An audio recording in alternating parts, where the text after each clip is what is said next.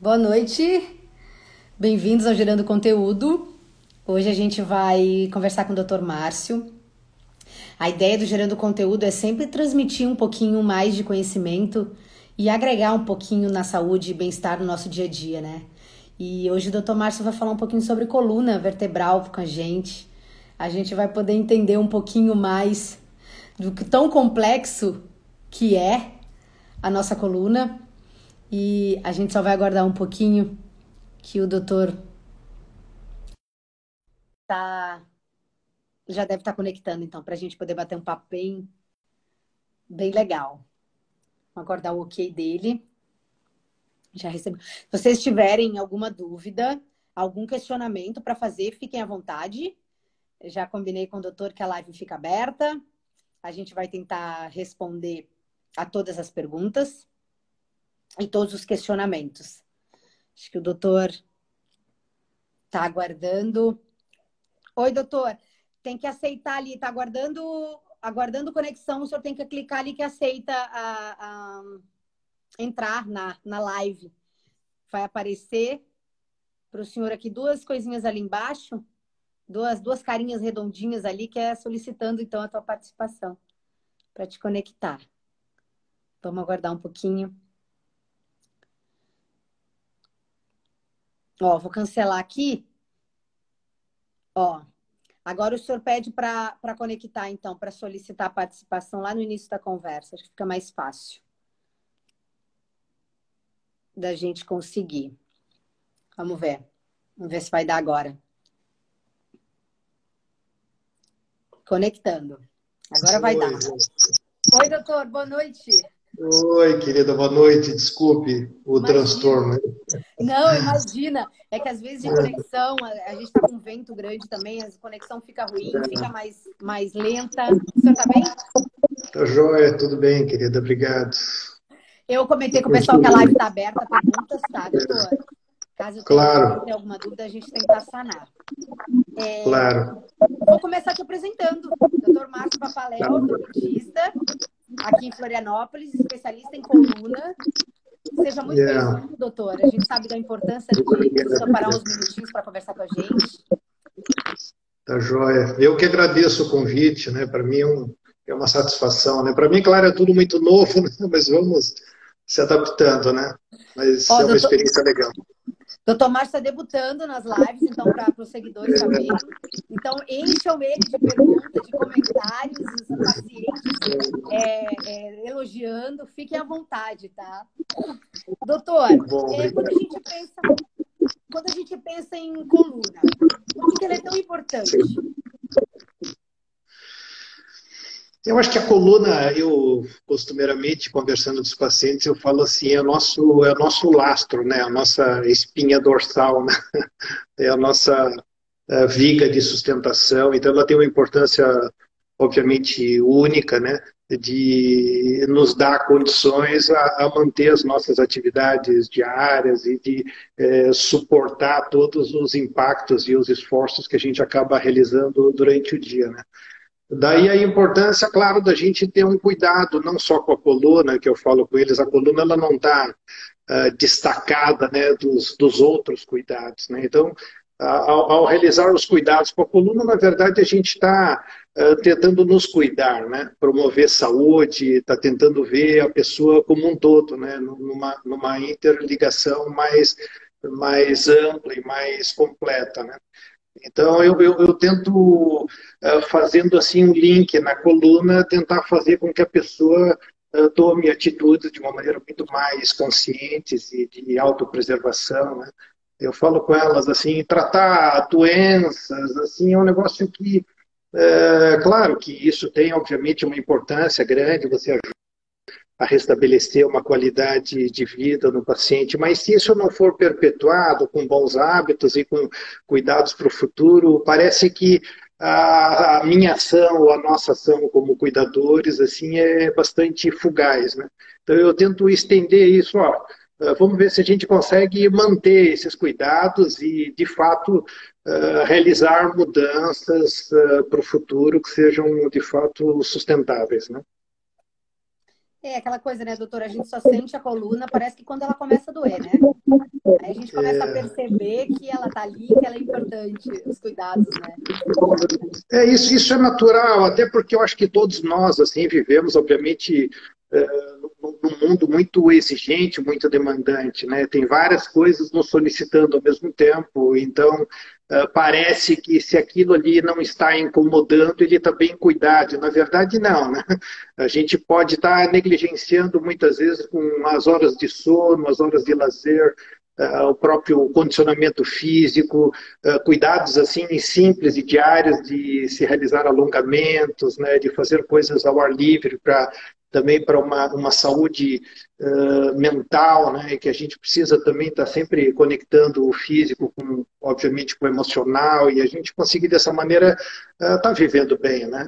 Então, muitas das dores que a gente acaba atendendo no dia a dia não necessariamente representam em doenças. Ah, então eu tenho uma doença, doutor, isso daqui é grave na minha coluna. Não, hoje não é grave, mas se a gente não conseguir atacar de fato assim nas, nos pilares de sustentação na sua saúde, isso pode sim se tornar grave e vir a comprometer muito a tua mobilidade e qualidade, né?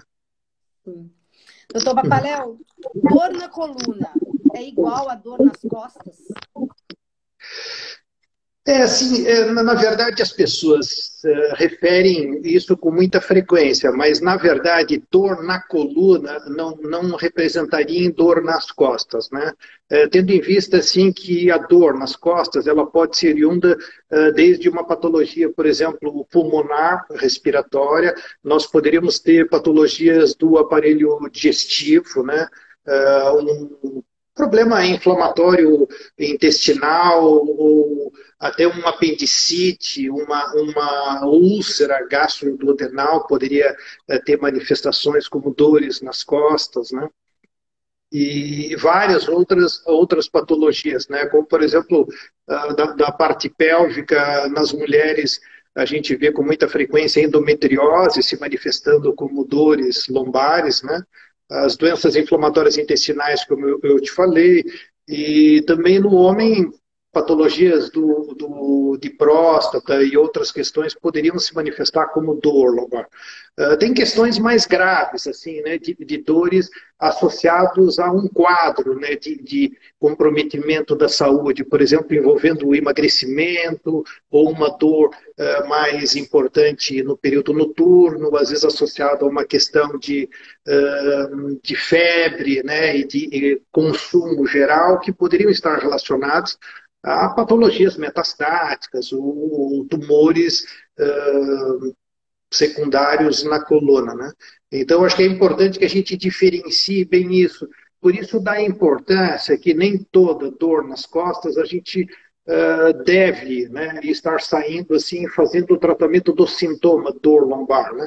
e sim de tentar fazer uma investigação uh, clínica mais criteriosa, né, de você poder examinar o paciente, fazer uma anamnese, uma, uma, uma uma entrevista mais completa, né? Quais são as patologias que o senhor apresenta? O senhor vem tomando quais medicamentos? Vem cuidando das suas questões de saúde de uma maneira um pouquinho mais ampla, né?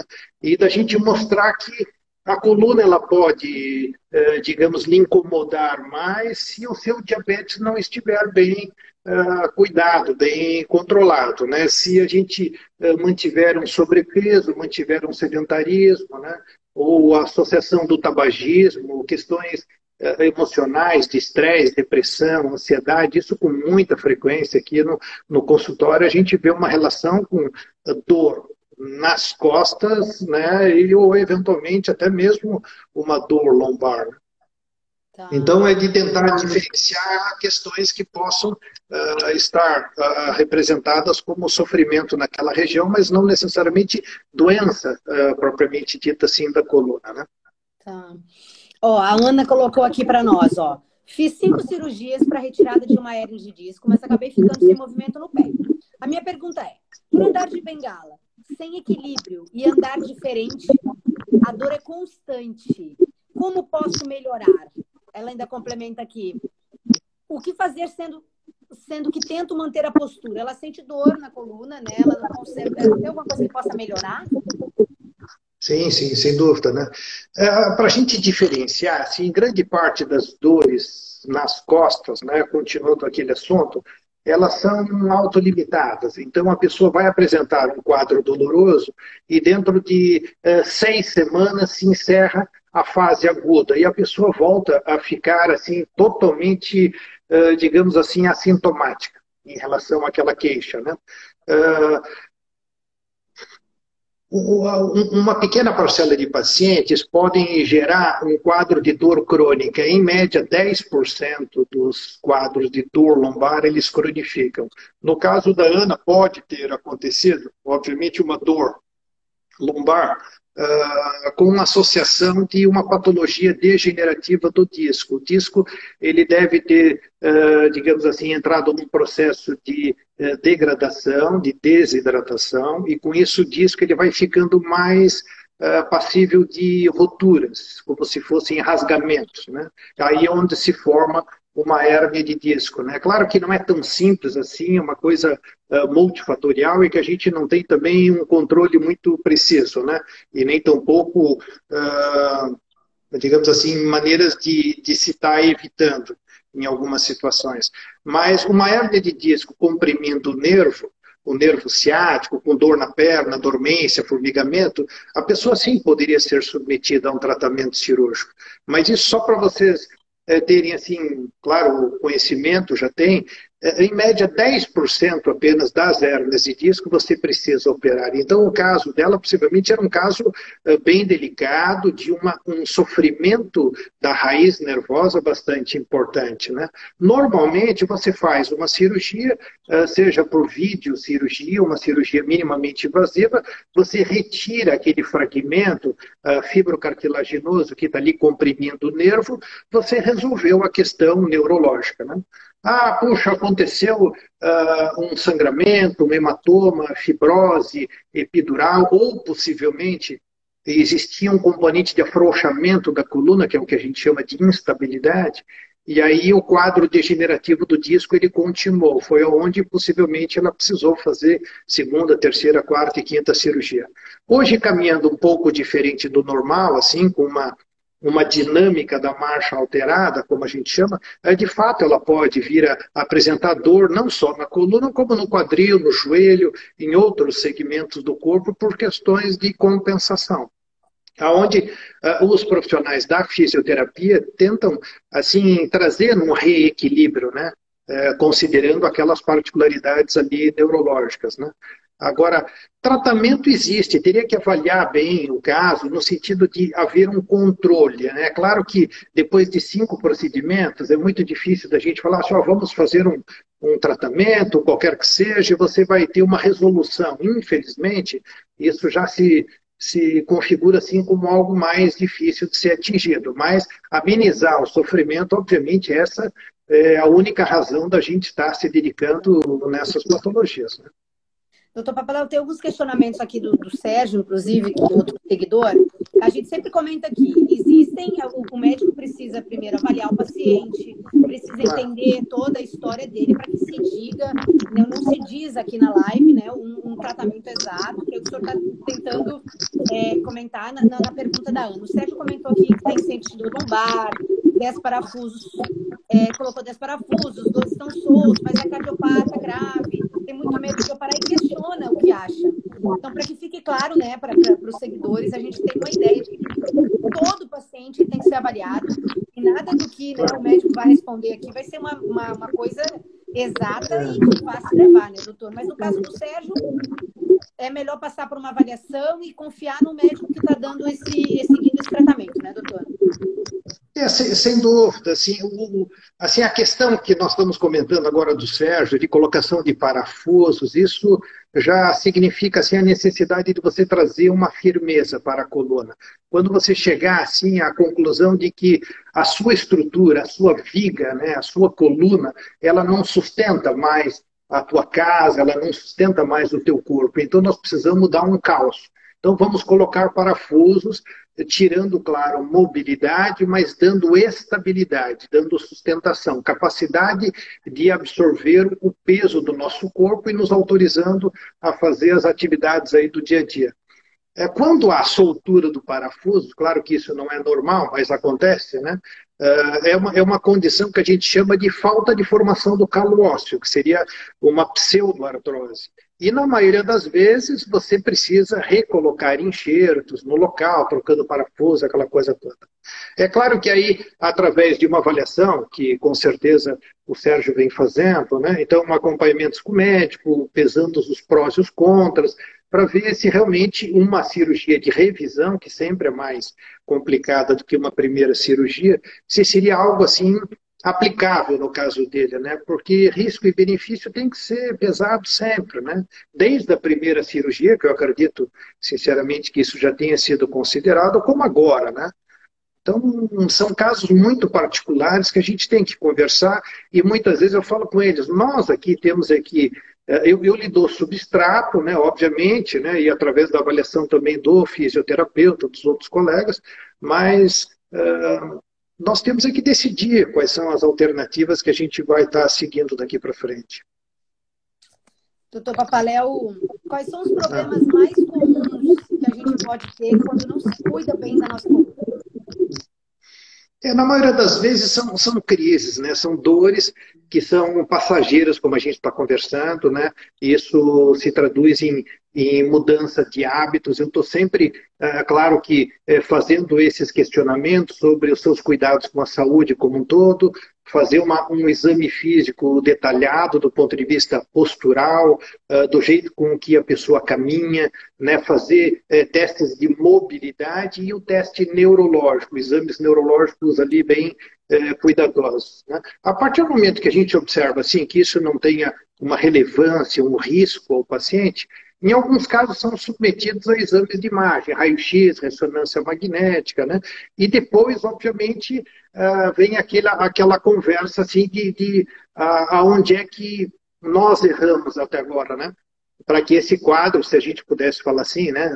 Para se a gente pudesse estar tendo alguma gerência sobre o futuro. Ah, ok, eu vou cuidar mais da minha postura, eu vou melhorar a, a questão ergonômica e funcional lá em casa, agora com com a questão do home office, ou eventualmente eu vou uh, fazer intervalos durante a minha jornada de trabalho, na frente do computador, né? Está uh, adequando o mobiliário, fazer alongamento durante essas, essas atividades, né? E está procurando levar uma vida de uma maneira mais uh, saudável né, para o futuro. Mas Uh, frequentemente são as dores, tanto a dor cervical quanto a dor lombar, são as queixas mais uh, corriqueiras. Né? Uh, em alguns casos com manifestação radicular, de nervos, de raízes nervosas, tanto aos braços ou às pernas. Né? Então, essa é a frequência assim, no paciente ativo. Né? Então... Tá. Academia, doutor Rafael, é um problema para a nossa coluna? Eu acho que não, muitas vezes pode ser até uma solução, mas eu, eu, eu, falo às pessoas assim que a academia seria aquele momento o qual você já fez, uh, passou por todas as etapas de, uh, de um diagnóstico, passou por um tratamento de adequação e, e correção postural e desses vetores de forças, de estabilizações musculares através de um fisioterapeuta, e depois você quer incrementar a tua, a tua mobilidade através de exercícios aeróbicos, exercícios de força, né? e até eventualmente atividades mais localizadas. Então, eu acho que a academia seria algo assim desejável no final de todos os tratamentos. É claro que a gente tinha uma ideia antigamente de academia, por exemplo, de musculação, para pessoas que tinham um enfoque único e exclusivo de hipertrofia, de coisas de fisiculturismo, e na verdade não é isso. Hoje a gente vai na academia e observa pessoas das mais variadas faixas etárias, né? pessoas uh, que uh, podem ter eventualmente uma coluna pior ou melhor do que a nossa, né? estão lá fazendo as atividades. Então, uh, cada um de nós, assim, conseguimos através dessas particularidades, fazer um treino, né? É claro que tudo isso, eu falo assim, é, é, a cereja do bolo, né? A pessoa já passou por todas as fases do tratamento e de cuidado, e dali ela vai, assim, manter a saúde. Mas ela restabeleceu a saúde, eh, muitas vezes através de auxílio do médico e do fisioterapeuta, né? Questionaram agora um pouquinho sobre Pilates, doutor Papaléu. O que tu achas? Ah, eu, eu sou um fã do Pilates, assim, eu acho que o Pilates é um, é um método uh, muito interessante, dinâmico, eu inclusive já fiz uh, algumas vezes e assim, me apaixonei pelo Pilates, achei que não, não fosse fazer força como eu imaginava que realmente poderia ser feito dentro daquele estúdio, né? É claro que são, são modalidades que eu falo para os pacientes, não é uma atividade aeróbica, nós precisamos assim estar tá fazendo complementação com aeróbico, mas é um exercício uh, inteligente, é um exercício qual a gente precisa estar tá, uh, pensando, raciocinando no movimento. Então, a grande, a grande resposta que o corpo acaba tendo é exatamente essa, esse treino proprioceptivo, né? da gente ter uma, uma interligação de postura, de estar tá digamos assim, mais encaixado, se a gente pudesse falar. Né? Então, eu acho que é um exercício que nos faz pensar. É diferente, até numa própria academia, você pode estar vendo um monitor, a televisão, uh, falando com alguém e estar tá fazendo a sua série, né? fazendo as suas repetições ali, uma coisa uh, num determinado vetor de, de, de movimento. Né? Enquanto que o Pilates, são exercícios de equilíbrio, proprioceptivos, de força, de flexibilidade, é um, é um exercício muito refinado. Eu, eu, particularmente, acredito que essa é a base para várias outras atividades físicas. Né? Doutor Paléu, um parênteses que dentro de todos os elogios que houve até agora, a paciente é o melhor, é o meu médico preferido, a doutora Vivi colocou agora para nós aqui, ótimo profissional, colega com visão global do paciente. Hoje encaminhei é, dois pacientes para ele, pensei que serão bem cuidados. Doutor, milhões de elogios aqui, tá? Então, já tive que ficar, ó, recomendou o Pilates semana passada, então, doutor, só elogios aqui na live. Deixa eu te perguntar, então, que tu nos deixe, então, dicas de como ter uma coluna saudável. É. Eu acho que nessa, nessa visão que a gente já conversou, né, que a coluna ela se encaixaria dentro de várias atividades. Eu, eu acho assim, enfoque muito uh, sério e rígido né, na manutenção da gente tem que quebrar uh, o sedentarismo. Acho que nós temos que uh, tentar agora, nesse momento de pandemia, claro que está bastante complicado, mas, enfim, aonde também a gente viu que uh, ficar parado, confinado, isso faz muito mal à nossa saúde física, psíquica e como um todo, obviamente. Né? Então, a quebra do sedentarismo, o controle do peso, que não precisa a pessoa ser assim um modelo, né? Nós não queremos assim está eh, tendo como referência nenhuma outra uh, situação, e sim eu estar me sentindo bem uh, e estar tá forte, tá bem alongado, bem flexível. Acho que isso são segredos assim para a gente manter a nossa coluna uh, envelhecendo dentro do tempo, assim, o qual a gente sabe que as alterações vão ocorrer, né? Agora, ela, ela, ela pode ir lhe dando avisos, né? Se a gente passar um pouco do ponto, às vezes no sentido de atividade física muito extenuante, você não pode, uh, penso eu, né, após uma atividade física, estar tá lá com uma dor aqui ou lá, ou numa determinada atividade, ah, fui jogar uh, futebol ontem, estou todo quebrado hoje. Eu falei, pô, isso não, é saudável, né? Então, eu te digo, nós temos aqui se exercitar ao ponto de de estar tá aumentando o nosso estoque de, de, de, saúde, né?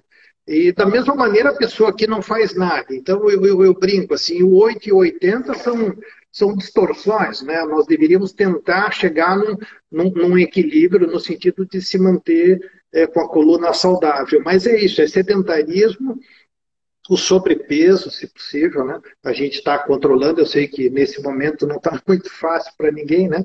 E, e, se a gente puder estar tá uh, mantendo as atividades de alongamento e de, de força, de, de, ganho de massa magra, que normalmente ao envelhecer, né, uh, a gente vai estar tá perdendo massa magra, né? Então nós vamos ficar assim com as articulações, penso eu, mais gastas, né? As alterações de desgaste, artrose, osteófitos, bicos de papagaio, os discos vão perder a sua elasticidade e a musculatura sem condição de nos proteger. Então, é isso é o que pode a gente estar tá chamando uh, o sofrimento numa idade um pouco mais avançada. Né? E isso está na nossa mão. Nós temos a gerência uh, total sobre isso, né? Autocuidado, né, doutor? Caso não se consiga o seu autocuidado ou se apareça alguma, algum probleminha, procurar um especialista que possa dar uma, uma, uma, uma atenção, focar para realmente tentar ajudar esse paciente a ter uma qualidade de vida um pouco melhor, né? É, sem dúvida, sem dúvida, né? E aqui também, claro, eu reforço muito esses cuidados com as outras questões de saúde, né? Ele está uh, eh, reforçando também o combate ao tabagismo, né? Ao, claro, o consumo de bebida alcoólica de uma maneira, uh, assim, uh, ponderada, né? Então, essas questões também podem trazer repercussões, assim, bastante danosas ao organismo. É, a gente é um reflexo, né? Um dia desse, o médico comentou que a gente é o picome, a gente também é um reflexo de tudo aquilo que a gente está fazendo de bom e de mal para o nosso corpo, né? Então, é, muito, né? Eu, eu acredito. Quero te agradecer por esses minutos. Há mais elogios aqui, extremamente dedicado. Meu médico é perfeito, não tem pressa. Então, o quanto o senhor, melhor médico, ó, a dedicação dos seus pacientes, quanto o senhor é querido por todos né, os pacientes que entraram aqui, que comentaram, que deixaram algum questionamento, alguma dúvida aqui para ti. Eu quero te agradecer por teres participado de Gerando Conteúdo, desses minutos, nos trazendo, trazendo, transmitindo um pouquinho mais daquilo que tu sabe muito, tá, doutor? Muito obrigado. Eu, eu te agradeço, Aline. Para mim é um prazer assim, enorme. Eu, claro que eu, eu, eu me sinto assim um pouco desconfortável, né? mas assim foi bem legal, uma experiência bacana e a gente tem que estar passando essas informações que eu acho que uh, falam com as pessoas. Assim, eu acho que o papel do médico ele não é só da gente tratar a doença, a gente tem que educar bons hábitos, né? Isso aplicar, tentar aplicar na nossa vida né? e também na vida dos outros, né? Então não é só no momento ruim ou o complicado que a gente tem que estar atuando, né? Se a gente pode evitar um monte de coisa, por que, que a gente não vai tentar? Né? Tentar, né? Eu acho que esse é o nosso papel. Né?